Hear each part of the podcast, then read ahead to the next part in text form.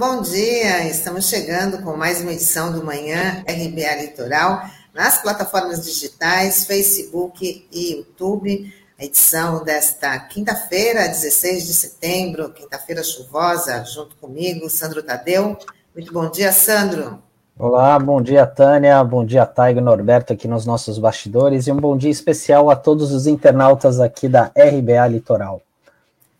Ok, já vamos começar com assunto quente que o prefeito de Guarujá, o Walter Suman, e o secretário de Educação, Marcelo Nicolau, foram presos em flagrante ontem numa operação da Polícia Federal que apura desvios de dinheiro na área da saúde. Os dois foram recolhidos ao Centro de Detenção Provisória de São Vicente e hoje vão passar pela audiência de custódia. Essa investigação começou em 2020 e apura supostas irregularidades no contrato entre a Prefeitura e a organização social Provida, que administrava a unidade de saúde de pronto atendimento da rodoviária e mais 15 unidades de saúde da família. Segundo a administração de Guarujá, agentes da PF tiveram acesso a documentos no passo municipal. Sandro, essa questão também já vinha sendo apurada aí pela Câmara Municipal e acabou sendo arquivada, né? É, exatamente, Tânia. É, essa é uma história um pouquinho longa, né? Porque, é, como você falou, foi uma, uma investigação que começou no ano passado, né? E, essa, e quem que é essa OS, a Provida? É uma organização que ela gerenciava esse, o, a UPA da rodoviária, né? Que é a maior do município, né?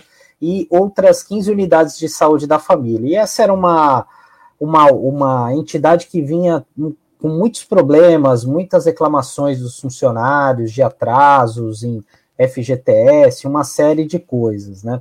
E o que, que aconteceu? Por conta dessas falhas que foram ocorreram ao longo desse período, o Ministério Público fez uma, uma, uma apuração e recomendou a prefeitura, fez uma recomendação administrativa para que esse contrato fosse rompido. E no mês seguinte, essa recomendação foi em fevereiro desse ano, em março do, do março, ou seja, no mês seguinte, a prefeitura acabou rompendo com essa OS e passou a gerenciar diretamente essas unidades de saúde.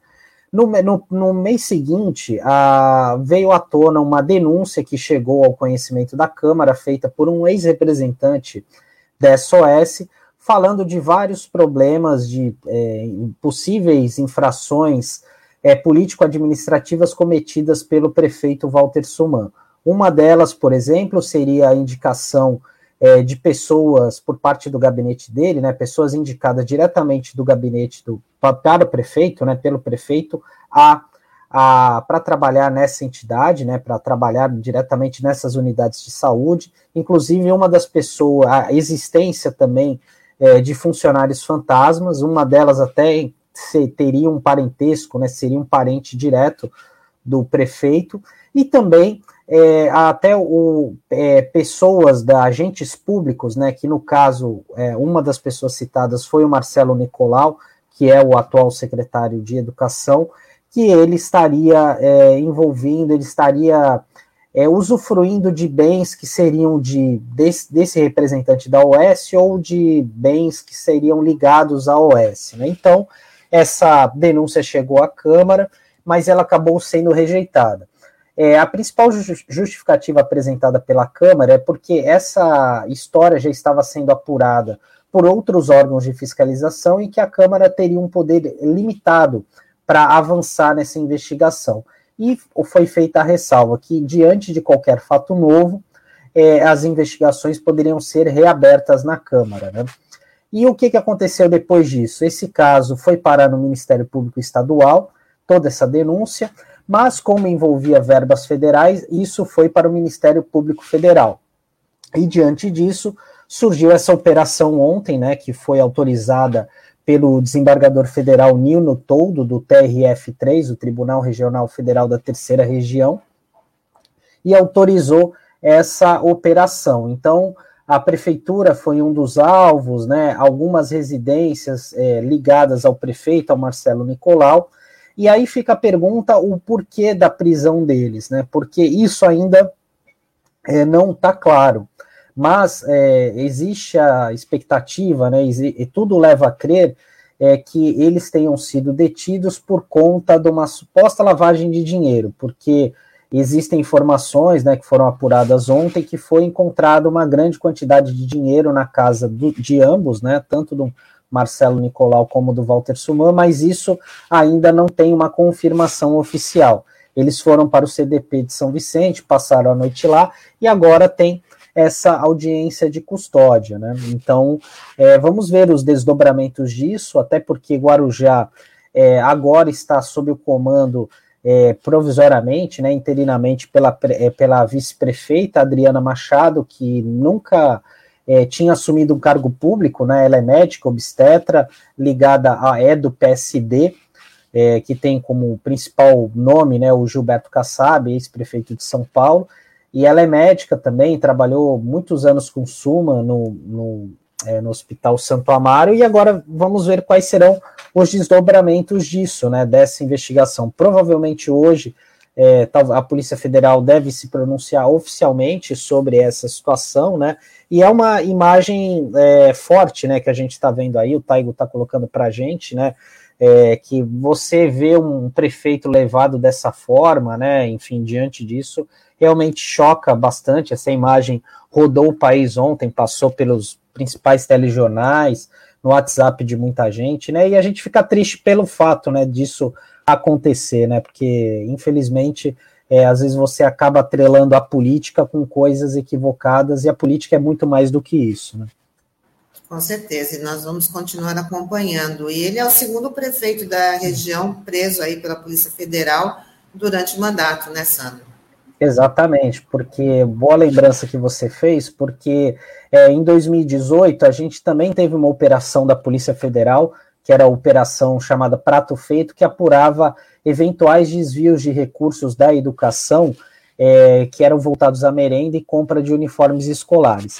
E várias prefeituras daqui da região foram alvos dessa investigação. É, e o que, que acontece? Naquela, naquela ocasião, um dos locais onde a Polícia Federal foi foi na casa do então prefeito de Mongaguá, o Arthur Parada Próxida, que era do PSDB. E aí o que, que aconteceu? Ele não foi preso por conta da, é, da questão da, da operação em si, mas é porque no, na casa dele foi encontrado num guarda-roupa é, quase mais de 5 milhões de reais ali, entre é, de, de dinheiro vivo, né? Foram 480 mil, se eu não me engano, é, de dinheiro, 430 mil, e uma quantia de dólares, que passava dessa quantia de 5 milhões. E até teve uma imagem que ficou muito famosa, com uma quantidade de dinheiro em cima da mesa naquela ocasião, chamou muita atenção. E ele acabou sendo detido em flagrante por conta dessa questão da lavagem de dinheiro, que a gente desconfia que seja o mesmo fato que tenha motivado essa, essa prisão do prefeito Walter Suman de Guarujá. E é bom lembrar, a gente só fazer um, um retrospecto político, né?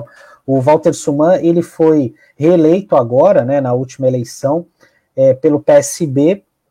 É, ele teve a maior votação da história de Guarujá para a prefeitura, ele quebrou o recorde anterior, que era da Maria Antonieta, quando ela ganhou é, no segundo turno as eleições de 2012. Então, de cada quatro cidadãos que foram votar né, em Guarujá, três votaram nele. Então ele tinha um respaldo popular muito grande, né? Então, e recentemente, em julho desse ano, ele acabou trocando o, PS, o PSB pelo PSDB. É, que isso já era um namoro antigo, ele já havia uma certa conversa, isso antes mesmo da eleição de 2020, mas essa mudança de partido só veio a configurar, só veio a ser confirmada agora, né, em julho, julho deste ano. Então, é uma situação aí que a gente vai, como você bem disse, né, Tânia, vamos ficar monitorando para ver os próximos passos dessa investigação. E dando continuidade aqui, a gente vai falar um, um pouquinho sobre. Oi, desculpa. A gente vai falar sobre a CPI da Covid. Fugiu aqui. Eu...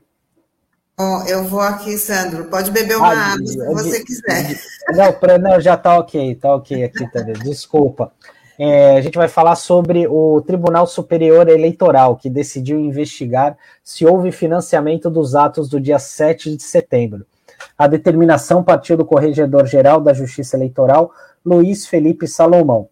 Caso o financiamento seja confirmado, também será investigado quem foi o responsável por ele. E segundo o corregedor, haverá investigação para saber se os atos configuraram propaganda eleitoral antecipada. É uma decisão importante aí do TSE para apurar esses atos, né, que foram preparados a, com uma certa antecedência, né? A gente teve alguns fatos também que preocupam, né, que vieram à tona dias antes, né, da, da realização desse evento, como um prefeito de uma cidade do Rio Grande do Sul que foi preso com mais de 500 mil reais em dinheiro vivo, né, e havia desconfiança que esse dinheiro seria utilizado para financiar esses atos, né, e realmente, né, a gente começou a, é, a perceber, né, teve até um vídeo que a gente circulou, colocou aqui, né, é, de, uma, de um pessoal que veio do interior para Paulista dizendo que ganhou 100 reais mais o lanche, né, para vir participar desses atos, né, então a gente é, certamente vai ser uma investigação importante aí, até porque a gente sabe que muitas dessas pessoas que tiveram um papel de protagonismo né, nesses eventos do 7 de setembro, certamente vão sair candidatos né, no ano que vem, alguns deles com mandatos, outros não, né? Então é uma decisão acertada aí do TSE no meu ponto de vista.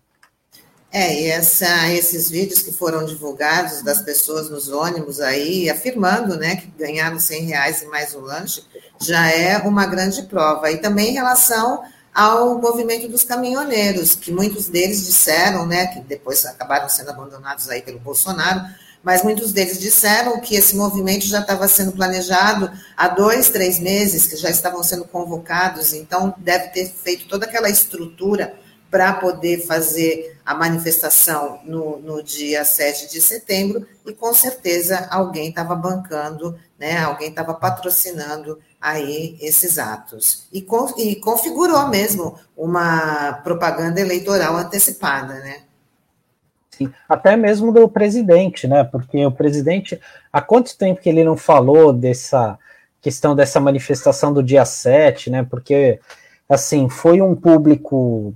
É, foram, foi muita gente para as ruas, né, nesse período, né, no dia 7 de setembro, mas também não foi tanto assim como se estavam pregando, né? E é bom lembrar que o Bolsonaro ele vinha é, falando isso já há muito tempo, né? Em todas essas motociatas, esses eventos que ele vem fazendo aí pelo Brasil afora, né? Ele vinha falando dessa, dessa atividade, né? Então, realmente, é, foi, foi pela primeira vez, de uma certa forma, surpreende, é que houve uma organização, né, para a realização desses atos, até mesmo aqui de Santos, né? A gente teve vários ônibus, né, que partiram aqui da Praça Independência, aqui no Gonzaga, rumo à Avenida Paulista, para esse evento, né? E o que ficou mais grave nesse movimento né, além dessa, desse patrocínio aí para essa manifestação, foi a declaração do presidente do, contra o, o, o, Supremo Tribunal Federal, principalmente contra o ministro Alexandre de Moraes, né, que o próprio Luiz Fux falou que era realmente é, é, considerado um crime, mas acabou sendo passado um pano aí para o para o Bolsonaro nesse, nesse ato, né, nesse afronto ao TSE, ao, ao é. Supremo Tribunal Federal. É, fez lembrar aquelas matérias que a gente vê né, na imprensa, né? Ah, de homicídio, né? E você vai ouvir o advogado e fala, não, porque eu agi sobre forte emoção e tal, né? Mas olha, é, é duro engolir esse tipo de justificativa, né? Que foi mais ou menos aquela carta que foi ele ou Temer que, que fez, né, escreveu, vai saber, mas o resumo da ópera é isso, né? E, ou seja, não convenceu ninguém, de fato.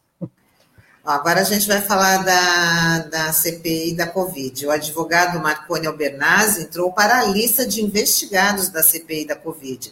No seu depoimento ontem, ele afirmou ter amizade com Jair Renan, filho do presidente Bolsonaro, e que teria ajudado o 04 a criar uma empresa. Marconi é suspeito de ter atuado como intermediário para a Precisa Medicamentos na compra da vacina Covaxin. Outra novidade da CPI é a convocação de Ana Cristina Vale, ex-mulher de Bolsonaro e suspeita de indicar cargos políticos a pedido de Marconi. Bom, se ela for realmente é, depor na, na CPI da Covid no Senado, Sandro, vai ser a primeira pessoa com ligação né, pode-se dizer assim, até um parente do presidente Bolsonaro a depor na CPI. E o que chamou atenção também ontem no depoimento desse Marconi foi o, o desconforto, o, meio que o descontrole emocional dele é, diante das perguntas dos senadores. Ele também, como todos, usou e abusou do direito de ficar calado, mas dava para ver claramente que ele estava ali todo enrolado, se contradizendo o tempo todo. E aí, por isso que ele já sai, é, saiu já como investigado, já aumentou a lista de investigados da CPI da Covid. Exatamente, Tânia, porque ele até ele quis meio que justificar ali, né, aquele atestado que ele apresentou, diz que ele ficou é, não está acostumado, né, com aquela aquela situação, né, pela pressão, não é porque não é o do meio dele, né? Aqui a Fabiana dando, dando bom dia e falando revelada na CPI arquitetura perfeita para fraudar uma licitação, né? É, a CPI ela tem desnudado isso, né? Até o Renan Calheiros até perdeu a situação, né? Perdeu a, a paciência ontem, né? Falando que o depoimento da CPI de ontem, né? Desse Marconi era o mais cínico desde o início da pandemia, né? E até esse foi um dos motivos também, né? De, desse cidadão ter colocado agora é, ser investigado pela CPI, né? E chama bastante atenção, né? Porque é, assim foi uma reunião que assim foram trouxe veio, vieram à tona né, algumas informações, é, ele muito nervoso com tudo que vinha sendo falado e tal, né? Você via as dificuldades, e agora a gente vai ver qual vai ser a reação do Palácio do Planalto e do presidente Bolsonaro é, com essa convocação da ex-esposa, né? Porque a gente sabe que os senadores é, muito provavelmente vão questioná-la sobre outros assuntos, até mesmo com a questão das rachadinhas que vieram à tona, embora isso não tenha a ver com a CPI, né, mas é, certamente vai criar um certo mal-estar aí para ela, né, enfim, sobre é, toda essa situação, e até porque ela, é, a é, troca de mensagens, né, segundo apuração aí feita pela, é, pela Polícia Federal, da participação dela até para indicação de alguns nomes, ali para o governo federal, né? Então ela tem um papel importante, né? E a gente espera que a CPI não perca a linha de fato, né? Para que não, não, não haja um descrédito nesse trabalho aí que já está chegando ao final, né? Nas próximas semanas aí o relatório já deve ficar pronto e certamente vai ser algo pesado aí contra o presidente Bolsonaro, até por tudo que foi levantado, tudo que veio à tona em relação a isso, né? E só para fechar aqui a nossa parte de notas, né? Ah, tem um recado aqui da Fabiana, cidadão de bem que participou de movimentos contra a corrupção. É, essa é a piada tem... do dia. É, essa é. é, a piada. É. é, tem vários, né? São vários como ele por aí. E, e para fechar a parte de notas, Tânia, é, a Câmara dos Deputados decidiu é, por quarentena eleitoral de quatro anos para juízes, promotores e policiais. A medida visa despolitizar esses segmentos e consta do novo Código Eleitoral. Para valer nas próximas eleições, o texto tem que ser votado no Senado e sancionado pelo Executivo até o início de outubro. Então, tem algumas mudanças importantes aí, né, que foram, já foram aprovadas, a gente até mencionou aqui, como a volta das coligações partidárias, é, como, por exemplo, a volta da propaganda de rádio e TV é, para candidatos ao parlamento, né, coisa que já não tinha mais. E, e assim, o que fica evidente né, é que eles querem, uh, com as mudanças, esvaziar a justiça eleitoral de alguma forma. Né? Agora vamos ver como que o, o Senado reage, né? porque algumas coisas a gente sabe que o Senado talvez não concorde, né? E é uma corrida contra o tempo, né? Porque ela precisa ser sancionada, né? pelo presidente essas eventuais mudanças até o dia 3 de outubro, porque dia 3 de outubro do ano que vem serão as nossas eleições, né? Então tem pouco mais de duas semanas aí para o Senado aprovar e fazer eventuais alterações nesse processo. Bom, chegou a hora da gente conversar com o nosso colunista José Marcos Carriço, que hoje vai falar sobre a vitória das 72 famílias né, do Jardim Piratininga. Vai contar essa história para gente. Vamos embarcar o carriço.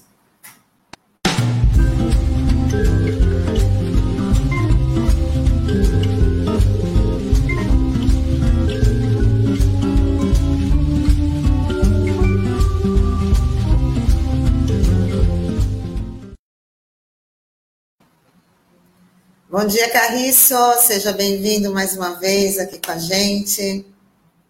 Bom dia, Tânia. Bom dia, Sandro. Bom dia, ouvintes internautas. Bom, Carriço, finalmente terminou aí a história né, das 72 famílias no Jardim Piratininga, né, uma luta aí de, desde 2014, né? Conta aí pra gente como é que resultou, como é que foi o final com essa conquista aí dessas pessoas que precisam aí de moradia e tá, estavam aí nessa luta? É, eu acho que foi uma decisão muito importante do tribunal, né? Porque é, ela pode, inclusive, ela, é, ser, é, ter repercussão em outras decisões é, semelhantes, né?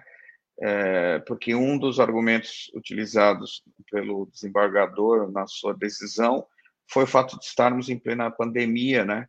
E isso vai ao encontro de toda a luta da campanha Despejo Zero, né? Que é uma luta que vem sendo é, construída por movimentos sociais, por é, técnicos né, da área é, de, de, de, habitação, de luta por habitação, pelo direito à cidade, enfim, que enxergam com clareza a crueldade que é, é despejar é, famílias, especialmente famílias de baixa renda, é, em plena pandemia. É, então, tem esse aspecto que é mais do que um aspecto simbólico, né? É um aspecto que eu acho que se torna, inclusive, é, uma, um modelo a ser seguido pelos, pelos nos próximos casos semelhantes. É, e a questão que eu gostaria de destacar é que é, valeu a luta né, desses moradores, amparados é, por advogados da, da, mais alta qualidade. Eu queria aqui destacar o papel do Douglas Martins, né, é, nesse processo, um lutador incansável, né, e que é, colheu frutos aí né, pela sua habilidade como é, defensor dessa comunidade muito é, desprezada, né, pelo governo estadual e pelo governo municipal, né? Afinal de contas, embora a decisão tenha sido contra a Ecovias, que é uma concessionária, né, é, é, ela é uma concessionária de um serviço estadual. E a obra foi realizada no município de Santos. E é uma obra que vem sendo planejada pelo menos desde 2014, 2015, né? Inclusive que já foi objeto de licenciamento ambiental, né, pela CETESB. Nesse processo, a prefeitura foi ouvida, né? É, ela compõe um conjunto de intervenções da entrada da cidade, embora não seja uma obra diretamente sob responsabilidade do município, ela compõe um conjunto de intervenções. E essa nova alça, né, que ficou faltando, é, passa por cima de moradias, né, e é, havia duas possibilidades, né, gente? Muito mais interessantes, né, e muito mais é, humanas, vamos dizer assim, né? Uma era estudar um outro desenho para a alça e a outra era de é, oferecer para essas famílias uma alternativa habitacional em algum projeto do município próximo dessa área, né? Como, por exemplo, o Santos Zola, no São Manuel, do outro lado da pista, né? que foi recentemente inaugurado pela CDHU. É, enfim, não faltou tempo, né? eu penso eu, para que as autoridades estaduais e municipais é, pensassem numa alternativa de atendimento dessas famílias. É, e eu também gostaria de, de destacar um aspecto que eu acho que é cruel nesse projeto da entrada da cidade. Como ele é um projeto que foi sendo construído é, em parcerias, né? De um lado o município, de outro lado o estado e a União, que até hoje não fez nada, né? né? Tinha que fazer uma uma intervenção também ali na região do, do viaduto do Alemão e não, não fez nada, é, não há um plano básico total, uma entidade, vamos dizer assim, é, que fiscalize né, é, como essas obras se articulam, né? E as fontes de recursos que foram sendo obtidas, tanto pela prefeitura, né, como pelo Estado, para suas intervenções, vêm de, é, é, de, de, de, maneira que não exigem maiores compromissos sociais, né? Por exemplo, eu queria destacar que na época do PAC, do Programa de Aceleração do Crescimento, né, é, toda vez que um município por exemplo, contratava uma intervenção com recursos do PAC, tinha todo um caderno que vinha com exigências né, da Caixa eh, Econômica Federal, que é, colocava a necessidade, por exemplo, é, de atendimento social na área né, que envolvia as intervenções, e, por exemplo, se houvesse necessidade de remoções, realocações, isso precisava obter é, um, um, um, licenciamento especial por parte do governo federal, que era quem disponibilizava os recursos. Né? E era tudo condicionado. Você não pode fazer uma obra viária que atinja moradias sem também investir em habitação, né? em assistência social, integrar políticas no território, né? como saúde, como educação, enfim. É, quando se organiza é uma intervenção desse tipo, como foi feita da entrada da cidade, tudo aos picadinhos, perde-se esse, é, é, é, esse foco na questão social. E aí, é, aquilo que o Milton Santos falava, né, que o espaço ele, é, é, urbano ele é formado de fluxos e fixos, né?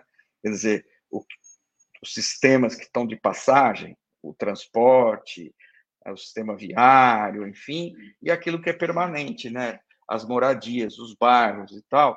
É, nessa lógica maluca desse projeto, os fluxos são mais importantes que os fixos, né? Então, quem está ali é, os bairros que estão ali na, nas margens desse empreendimento, o São Manuel, a Vila Lemoa, o Jardim Piratininga, acabam sofrendo as consequências, né? Eu queria chamar a atenção, inclusive, que a Vila Lemoa, logo mais adiante, também tem moradias na área de domínio da Ecovias. Né? Na época que eu estava na prefeitura, inclusive quando a Ecovias veio trazer essa questão das moradias em faixa de domínio, é, nós discutimos com a Ecovias é, a necessidade, então, de resolver a questão habitacional da Vila Lemoa.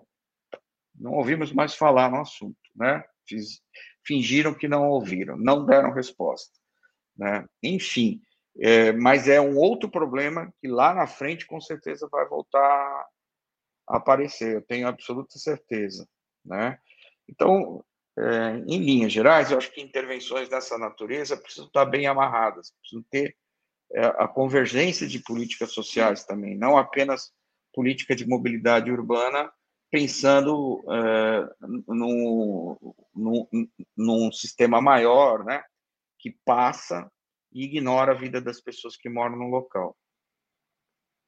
É, e o Carriço, bom dia. E é estranho, né, nessa história do, do Piratininga, né, porque eu me recordo de uma matéria do Diário do Litoral é, dizendo que até o estudo de impacto de vizinhança, né, o WAVE, feito pela Ecovias, não falava nada né, sobre essa questão da desapropriação das famílias. Né? Então também é estranha essa história. Né? E também a gente tem que relembrar que no início dessa semana também é, a prefeitura voltou ali para o Jardim São Manuel, né? para o São Manuel. É, a gente relatou aqui do, do caso daquelas famílias né, que estavam sendo despejadas, e mais uma vez apareceu uma equipe da prefeitura por lá querendo é, fazer alguma intervenção no local, mas rapidamente a comunidade se reagiu e isso foi impedido, né? É estranha essa sanha, né? Por que é justamente naquele nesse pedaço aí da cidade. É, é o assim tem algo que é muito mais importante que a vida das pessoas, que precisa passar e levar tudo no peito, né? Na verdade, é isso. É, no caso do Jardim Piratininga, é o interesse dos empresários do, do, do, do Parque Industrial Alemoa, né? Que reivindicam é, cada vez mais investimentos públicos, né? Eu diga-se de passagem, é um loteamento, né? Que, em que houve doação de, de terrenos ao município, como todo loteamento, para composição do sistema viário, mas na origem, quando esse loteamento foi aprovado e essas doações foram feitas, é, essas uh, obras viárias teriam que ter sido feitas pelos empreendedores, né? É, todo esse pessoal da AMA, por exemplo, da associação lá do, do, do, da Lemoa, dos empresários da Lemoa, é, durante os anos que todos que eu estive na prefeitura, viviam pressionando né, os prefeitos de plantão por intervenções e gastos, e verdadeiras fortunas já foram gastas pela prefeitura lá no Parque Industrial da Lemoa, com obras de drenagem, pavimentação, porque o loteamento foi entregue no osso, né, gente? Sem nenhuma capacidade de absorver é, o movimento enorme de caminhões que tem, né? É, Diga-se de passagem, com uma concepção rodoviarista, com todas as desvantagens que tem e tal, né? É, enfim, isso precisa ser levado em conta também, né? Eu acho que é, esses empresários precisam botar a mão no bolso, e da mesma forma que eles precisam botar a mão no bolso para é, fazer obras de infraestrutura, eles precisam botar a mão no bolso também quando tem a ver com questão habitacional para baixa renda, né? É, são empresários normalmente com muito dinheiro, né? Gente rica. E é impressionante que o governo municipal não cobra desse pessoal uma atitude social, sabe? Eu, eu vejo aquela comunidade ali da Vila dos Criadores, que fica ali do lado dessa área do, do Piratininga que a gente está falando, que é um dos, do, uma das é, situações de precariedade habitacional mais terríveis que a gente tem, né? É um pessoal que mora do lado, quase em cima do antigo lixão desativado da prefeitura, né? É, com todas as consequências que isso tem em termos de contaminantes do solo, e chama-se Vila dos Criadores, porque o pessoal cria ou criava porcos e tal, né? Imagina é, numa área contaminada, enfim. É, e a prefeitura não traz solução para essa comunidade, né, gente? No, no, passado, inclusive, nós tivemos a oportunidade de resolver a Vila dos Criadores, foi desperdiçada. Metade é, da comunidade foi removida para o Ilhéu Alto, quando o Ilhéu Alto foi, o conjunto habitacional Ilhéu Alto, no Bom Retiro, né? Quando ele foi construído pela, CDH, pela CDHU, mas é, eu lembro muito bem que o prefeito, na época, não quis é, remover a Vila dos Criadores inteira. Então, pegou metade e removeu para o Ilhéu Alto e deixou metade lá. Ora, o, a metade que ficou, em pouco tempo, tinha dobrado de tamanho, enfim, hoje calcula-se que tem mais de mil famílias ali no local, né? Então, eu acho que tinha que pegar esses empresários que vivem é, cobrando da prefeitura investimentos e também ver se eles contribuem de alguma forma para resolver a questão habitacional de quem mora ali no bairro. Com, cer com certeza, Carriço. Mais empatia, mais compromisso social, né? Carriço, muito obrigada por mais uma participação. Desejar para você aí uma, um ótimo fim de, fim de é, começo de fim de semana, né? Porque amanhã já é, já é sexta-feira e a gente espera na semana que vem, tá bom? Legal. Ainda tem chão para fim de semana, mas vamos que vamos. Vamos que vamos, né? Um grande abraço, Tânia, um abraço, Sandro, um abraço, ouvintes e internautas da RBA. Obrigada, Carris. Tchau, tchau. Tchau, tchau. Bom, hora de falar com o infectologista Marcos Caseiro, né, nosso parceiro aqui na, na RBA. Vamos embarcar o doutor Marcos Caseiro.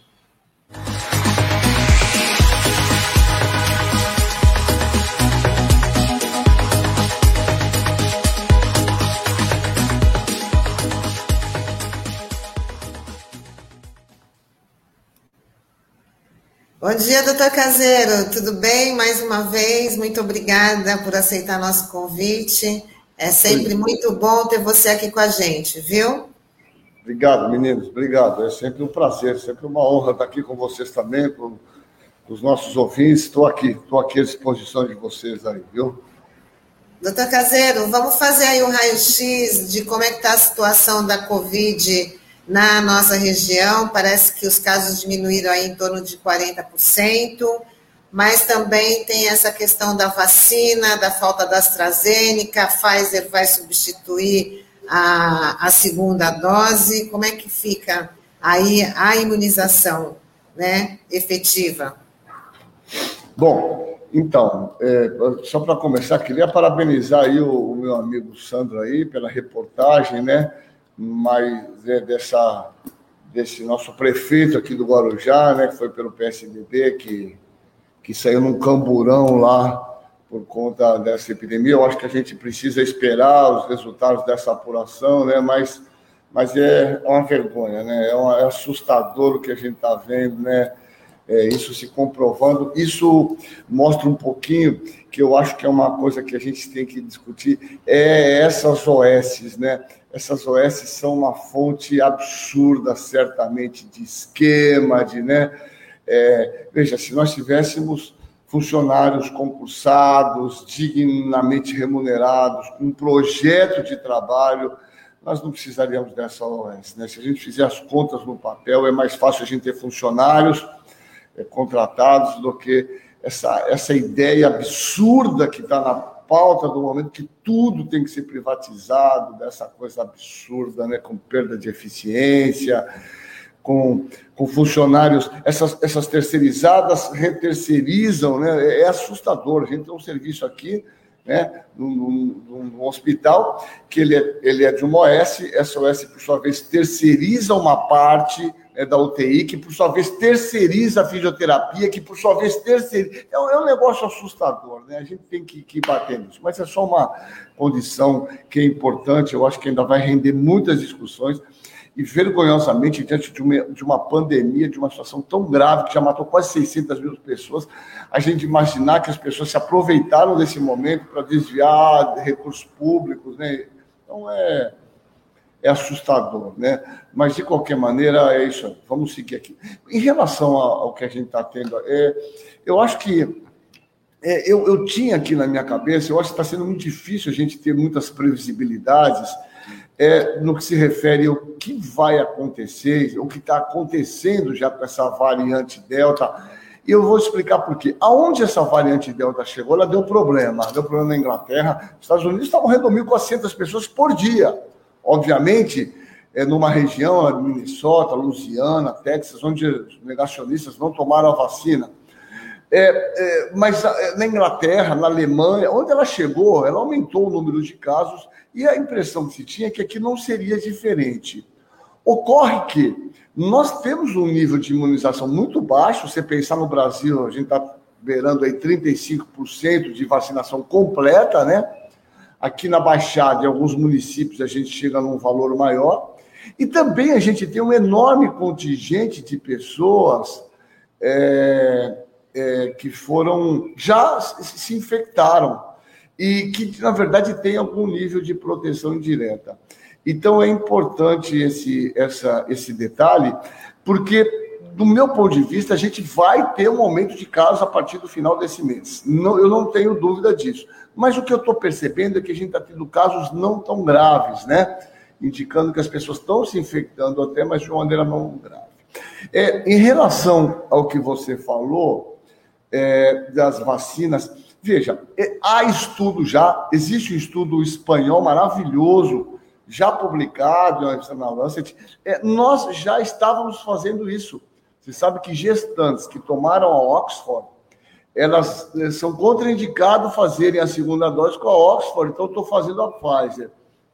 E esse estudo espanhol mostrou que quando você faz essa migração de vacina, você aumenta até em 150 vezes a tua proteção. Então, o que eu quero dizer é, provavelmente é esse caminho que vai ser. Vacinas melhores, nós certamente teremos que revacinar e com vacinas mais potentes que certamente induzirão maior proteção. Então, veja, de alguma maneira, não ter a Oxford, ter a Pfizer, é, não é um mau negócio, se vacinem, não há absolutamente nenhum risco muito pelo contrário, os dados mostram que a imunização, inclusive, é, é melhor a, a proteção que ela nos traz, né? Oi, Caseiro, bom dia, tudo bem? É, obrigado pelo elogio. É, queria te perguntar sobre a questão, ainda sobre a questão das vacinas, porque ontem o nosso ministro da Saúde, Marcelo Queiroga, disse que o Brasil tem excesso de vacinas, né? Mas quando a gente começa a pegar os números, né, até comparar, é, a história não é bem essa, né? E eu queria que você fizesse uma avaliação dessa declaração dele, né? É, e saber na tua, é, se você acha que realmente está faltando logística, enfim, como que você vê essa questão da, da falta de vacinas, né? Porque aqui na nossa região nós tivemos cidades como o caso de Santos e Praia Grande que não receberam doses da AstraZeneca e agora as pessoas que deveriam receber a segunda dose da AstraZeneca estão recebendo a da Pfizer. É. Não, então, o Sandro, é, eu vou te falar um negócio. É, está faltando vacina. Pronto, não tem muita discussão. Esse ministro, ele, ele é um capacho. É um capacho, é a palavra mais light que eu posso arrumar, é um capacho desse presidente, um, um cidadão. Né? É, um médico com uma formação, me parece razoável, a presidente da Sociedade Brasileira de Cardiologia, se sujeita a fazer parte de um governo negacionista, defende é, as, as, condutas do, desse presidente, eu não tem outra palavra a não ser um capacho que se presta esse desserviço para a nação. Está faltando vacina. Veja, nós temos como vacinar. É, já conversamos aqui diversas ocasiões. O Brasil vacina 80 milhões de pessoas todo ano, em dois meses, da vacina da gripe.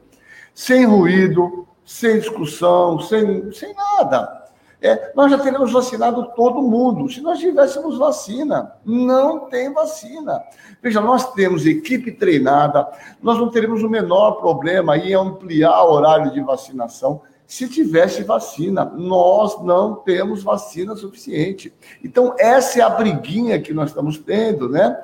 De governo federal, com os governos estaduais, que desafortunadamente, no momento de uma enorme tragédia como essa, é, em vez de estarem trabalhando juntos, porque a, a, coisa mais importante é a vida das pessoas, né? muito mais importante do que a política. Ficam politizando esses ah, a vacina tem. Como tem vacina? Se está tá faltando a vacina, tanto é que estão dando Pfizer no lugar, então não tem vacina. Não há problema de logística, a não ser que o Pazuello, né? o ex-ministro, que é o especialista em pazulismo, deixou rolo, porque nós sempre distribuímos sem problema, sem facilidade. Então, você vê essa discussão, inclusive, viu, Sandro? Nessa briga que está tendo, e aí eu, eu, eu dou a razão para o governo federal, naquela portaria, que é a portaria, que eu sei o número aqui já, ó, é, da revacinação com a terceira dose, e que põe lá como prioridade revacinar indivíduos acima de 70 anos, preferencialmente com a Pfizer, e na ausência da Pfizer, com uma de vetor viral seja AstraZeneca, seja Janssen. E o Estado de São Paulo, é, querendo revacinar, está revacinando com a Coronavac, que não tem estudo bastante é, fidedigno mostrando a maior proteção.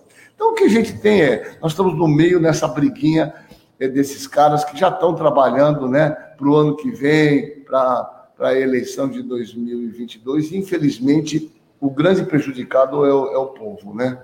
Essa é a verdade.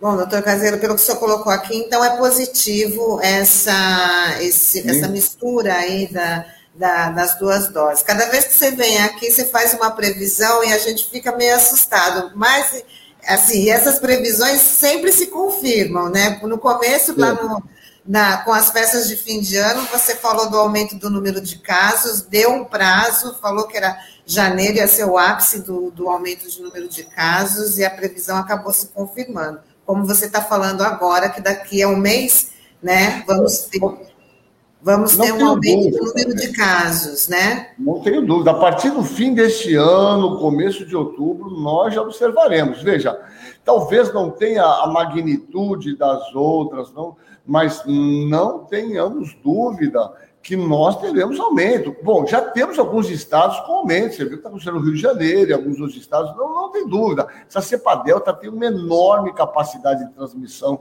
de transmissibilidade. Então, que teremos aumento, eu não tenho dúvida, né? A questão é o quanto ela vai trazer gravidade, casos graves, como as outras. Essa é a questão.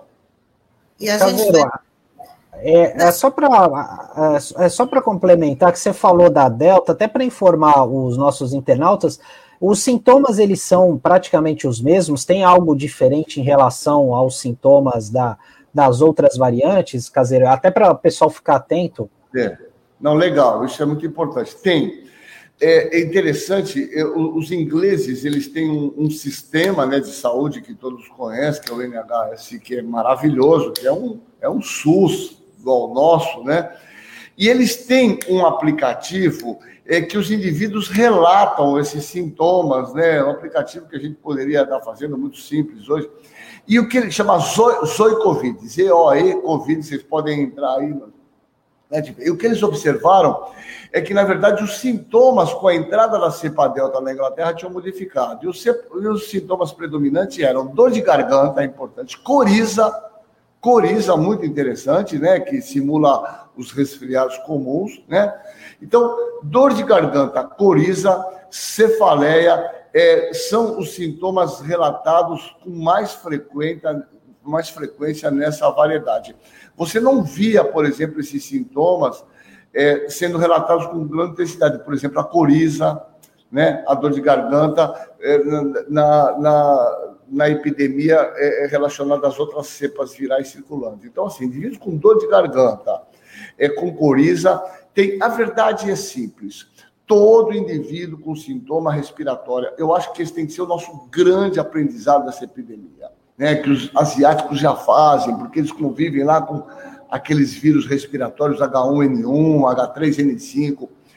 Indivíduos com qualquer nível de sintoma respiratório têm que usar máscara intensivamente, não deve ir para o trabalho e vá no serviço de saúde. Aqui em Santos, por exemplo, nós temos né?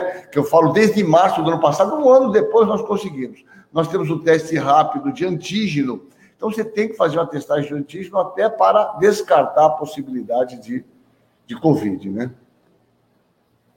Não, é, o que eu ia perguntar, doutor Caseiro, era sobre, então, com essa, com essa previsão do aumento de número de casos, que você está vendo aí já para para o início de outubro, mas como é que ficam as restrições? Será que as prefeituras vão ter que adotar outras medidas de restrições? Porque, pelo que a gente vê, praticamente voltou tudo ao normal, já, já vemos ambientes aglomerados, pessoas que descartam as máscaras nas ruas, não querem, não estão muito preocupadas em ficar com a máscara o tempo todo né? Então, como é que fica? Será que as prefeituras vão ter que adotar outras medidas ou talvez não seja necessário? É. Doutora, você sabe que o que está acontecendo, né? Que aliás uma coisa que tem que ser amplamente discutida, né?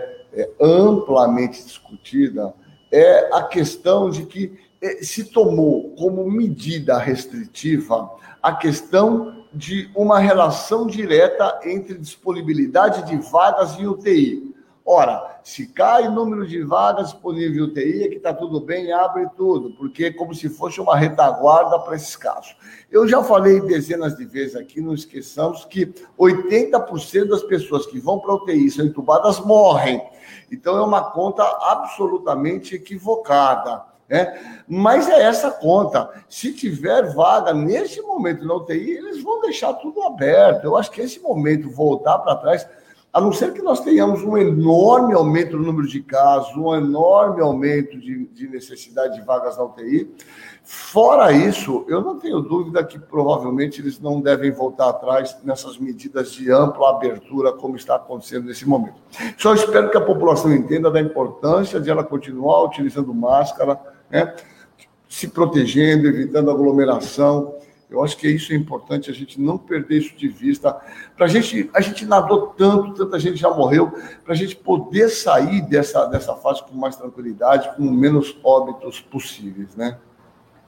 É, Caseiro, eu queria te perguntar é, sobre é, o uso da cloroquina, porque hoje na CPI da pandemia vai ser ouvido o diretor executivo da Prevent Senior, o Pedro Benedito Batista Júnior. E hoje, agora pela manhã, a Globo News soltou uma matéria muito importante é, de um relatório que a Prevent Senior fez né, sobre aqueles estudos sobre cloroquina. E basicamente eles colocaram o seguinte, né, que é, eles omitiram mortes né, dos relatórios né, da, das pessoas que fiz, foram submetidas ao estudo dessas cobaias. Nove morreram durante essa, essa pesquisa. Só que eles no estudo só apontam duas mortes. Eu queria saber a tua opinião.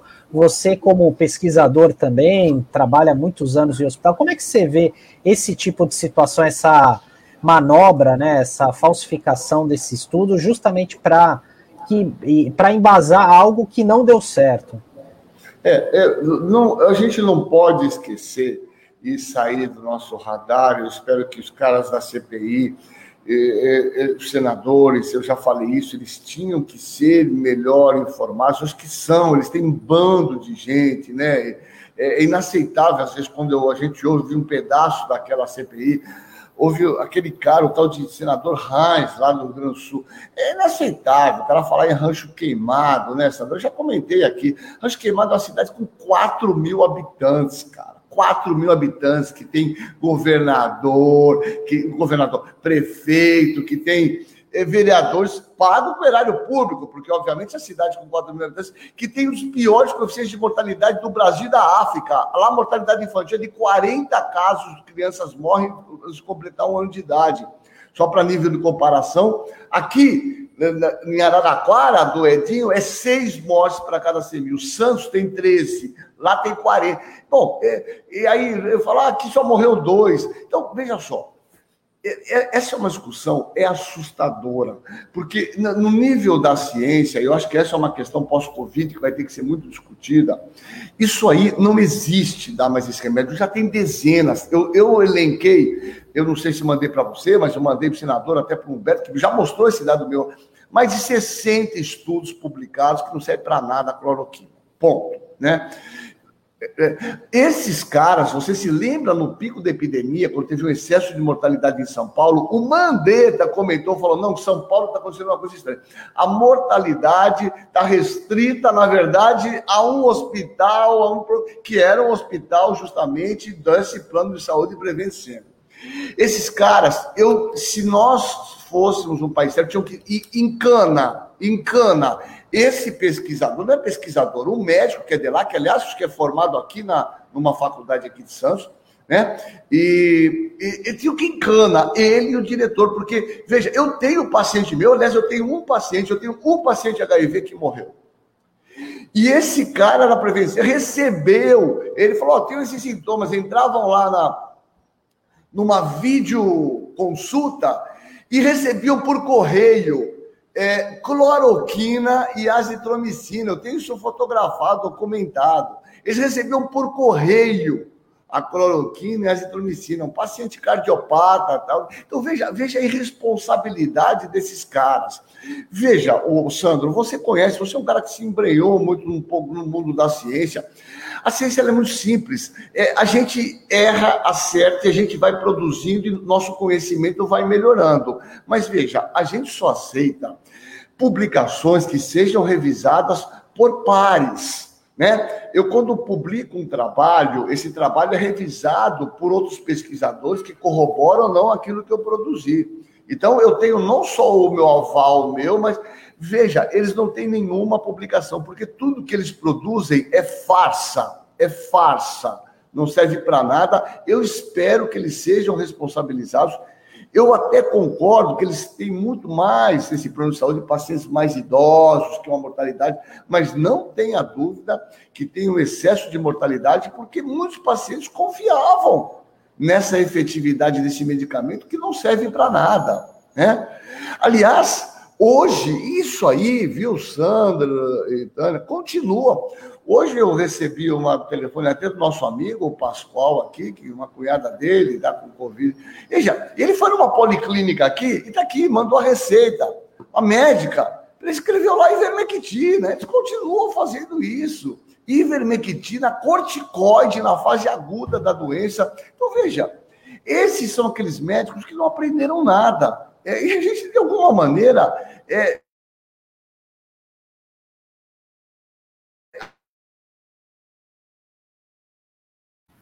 Acho que travou. Do... É, deu uma travada. É, o caseiro deu uma travada aqui. Ai, que pena, né? Vamos, vamos ver se ele consegue voltar.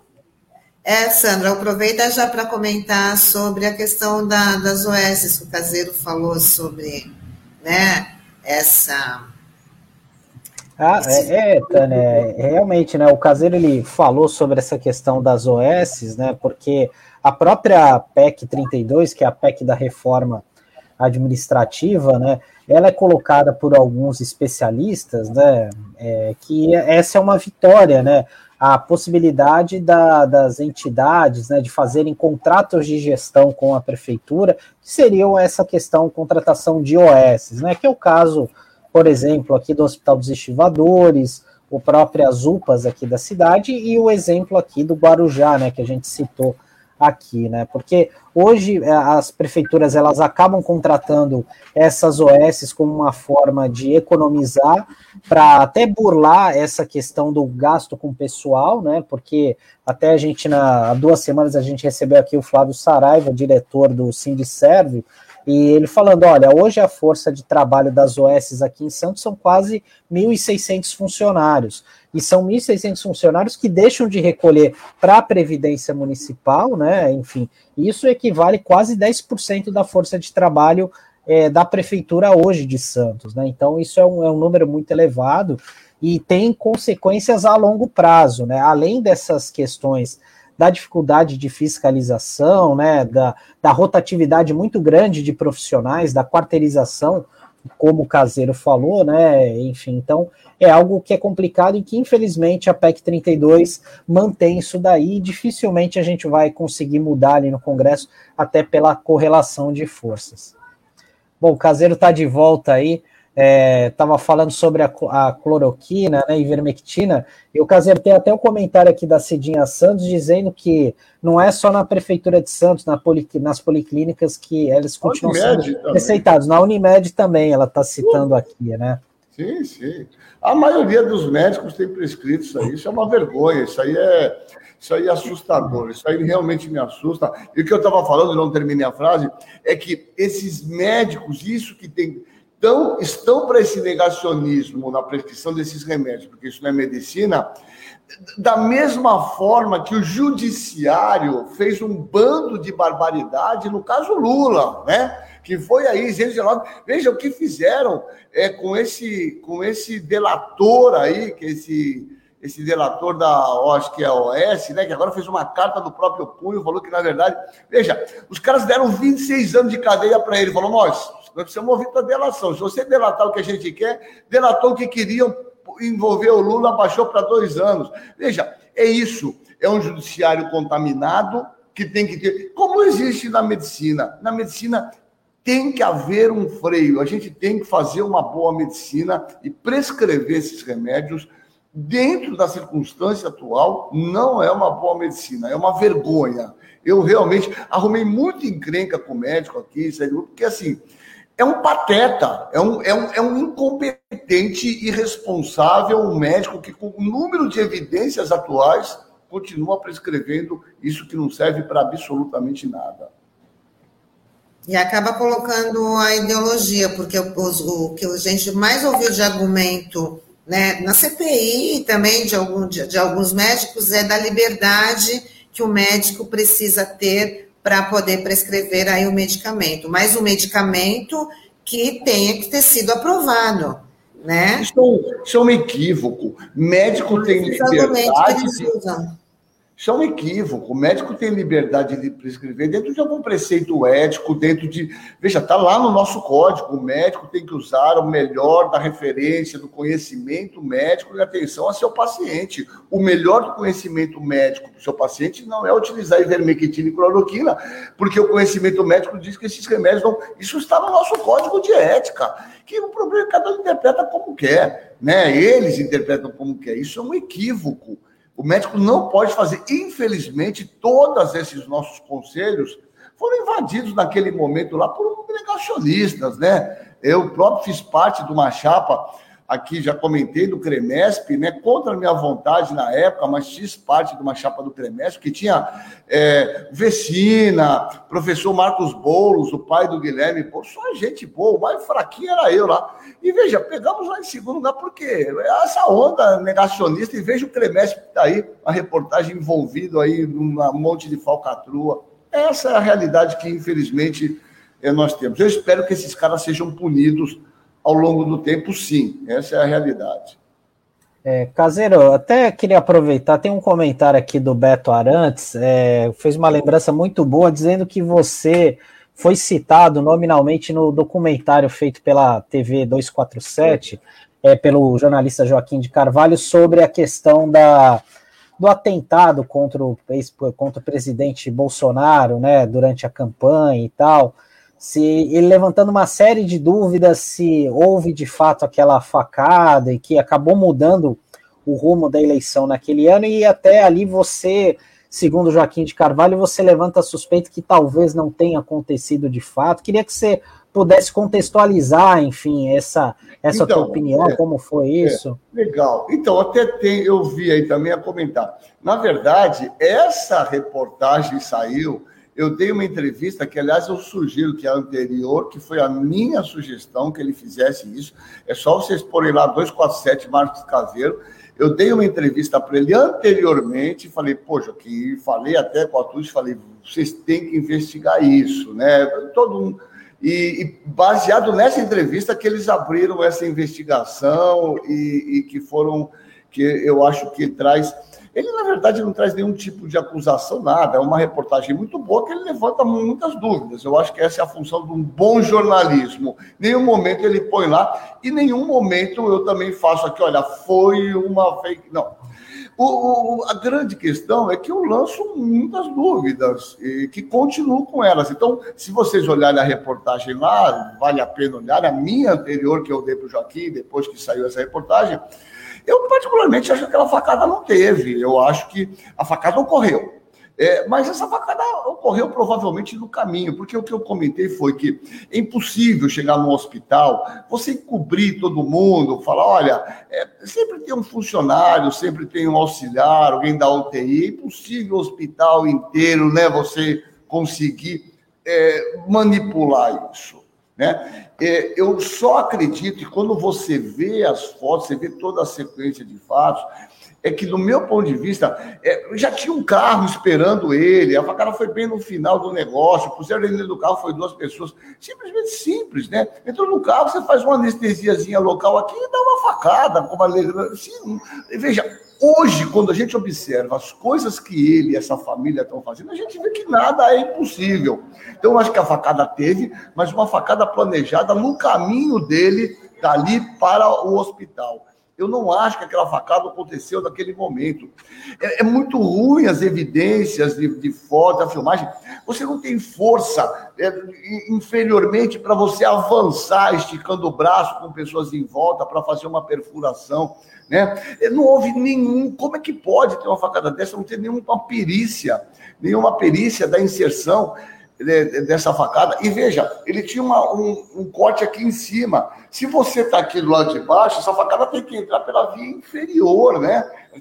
Então, é, muitas evidências. Eu sugiro que vocês olhem esse, essa reportagem que está bom, mas tem a minha anterior, que eu converso com o Joaquim de Carvalho, né?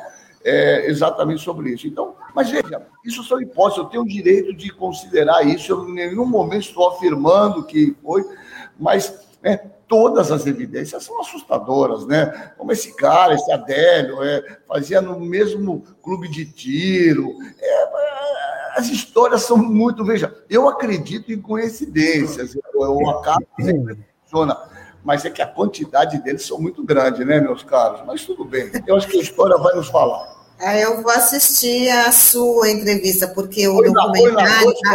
É. é, a, a, reportagem eu assisti, você tem toda a razão. Na verdade, ele não, confia, ele não afirma nada, ele cobra hum. investigação na verdade. Ele fala, isso daqui não foi apurado, a questão da rapidez, como você citou aí, o carro que, que já estava prontinho ali, a camiseta, a própria camiseta, né, até os dizeres da camiseta, né, o meu partido é o Brasil, aquilo já também já foi, né, já foi estudado para ele estar tá com com, com essa camiseta, a, a, a, a não colocação do colete. Um monte, tinha um monte de coisa, ele não sempre usou. Mas o que mais chamou a atenção foi que esse filho dele, que nunca foi nenhum tal do Carlos Bolsonaro, ele deu uma entrevista lá para trás que da Leda Nagre, e que ele fala: Não, eu estava aqui no carro, eu vi esse Adélio andando para lá e para cá, isso é assustador. Pô, mas você conhecia o Adélio? Ele falou que não conhecia, né? Estavam na mesma distância. Falou, eu vi ele andando para lá e para cá, eu entrei no carro e fiquei fechado. Ora, vocês viram essa parte? Essa parte é. Pô, se ele viu o cara. Ele conhecia, não chamou cara. ninguém também, né, Caseiro? É, mas veja, ele falou que não conhecia o cara, porque eles nunca tinham se visto, né? Então,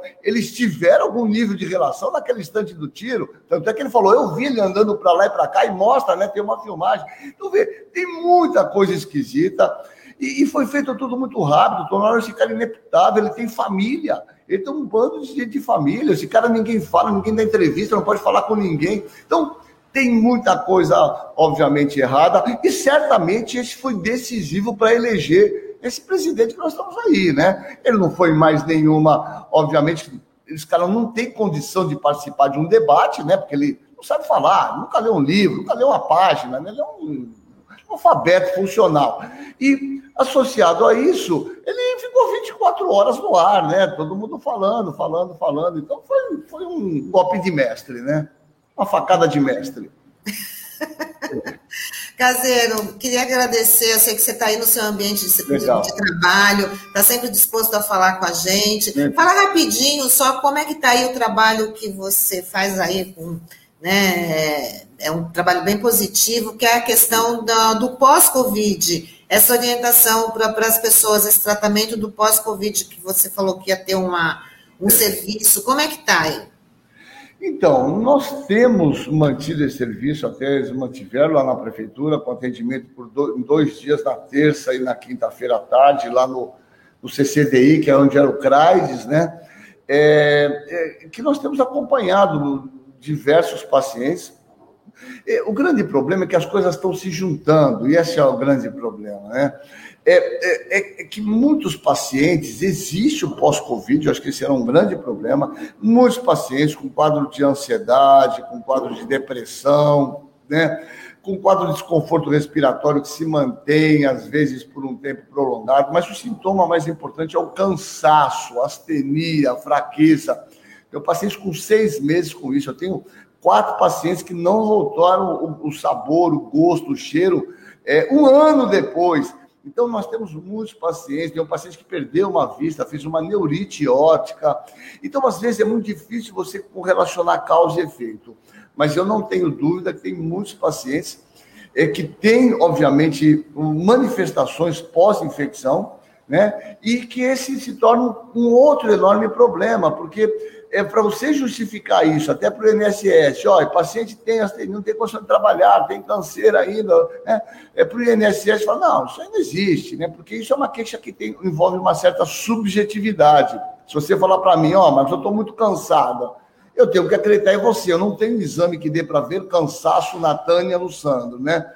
Então, esse é um enorme problema também de muitas pessoas terem uma dificuldade por não estarem conseguindo trabalhar e uma dificuldade para a perícia reconhecer que eles têm, na verdade, uma dificuldade para retornar suas atividades no primeiro momento, né? Então, nós teremos um enorme trabalho, um enorme contingente de, de, de trabalho, de dificuldades nesse pós-Covid. Por isso que o melhor é não pegar o Covid, é tomar a vacina, se proteger para que nós não tenhamos a doença. Esse é o a situação ideal, né? Bacana, Caseiro. Legal. Muito obrigada mais uma vez por estar aqui tá com a gente. E com certeza até a próxima oportunidade. Prazer, prazer estar com vocês. A gente está sempre aí. Sandrão, parabéns. E a Tânia eu sempre encontro dando umas corridinhas aí. Então, até o fim de semana a gente se encontra subindo aí da Porsche aí. Não deixem de fazer exercício. Atividade física e se alimentar direito é a melhor coisa que nós podemos fazer para prevenir e ter uma boa qualidade de vida. Um abraço, fiquem bem todos aí, tá bom? Tchau, tchau. Tchau. Tchau, tchau Caseira.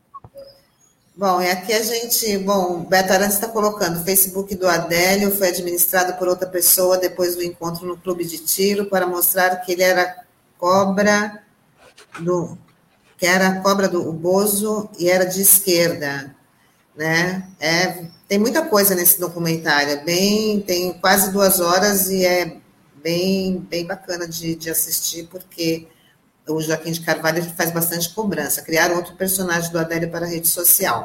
Bom, é, ah, o Marcos Roberto, mais importante, doutor Caseiro, muito bom. É verdade, sempre legal trazer o doutor Caseiro aqui, porque né, é uma grande prestação de serviço para todo mundo. Então, Sandro, a gente vai encerrando aqui nossa edição do Manhã RBA Litoral desta quinta-feira, 16 de setembro quinta-feira chuvosa e parece que a chuva vai permanecer, pelo menos até amanhã, né? Vamos ver se a gente tem um sol no fim, no fim de semana.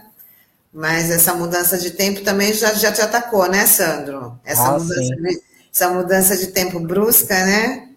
Não, Não com certeza. Outra. Não, é, e, e, não, e junta tudo, né? O cansaço e tal, né? A rotina do dia a dia, então acaba derrubando a gente. Com a hora que ontem fez as quatro estações, anteontem, né? Então era estava é, de manhã mesmo na terça-feira estava um noroeste danado e tal, então isso acaba mexendo. E comigo é assim, quando ataca a primeira garganta, aí já viu, não tem, aí é bem complicado. Até peço desculpas aos internautas aqui pela pela voz que não está muito legal hoje aqui, as atrapalhações, mas faz parte. Ah, a gente entende, Sandro. Muito obrigada aí pela companhia e a gente está de volta amanhã com mais uma edição do Manhã RBA Litoral. Tchau, tchau. Tchau, pessoal. Até amanhã.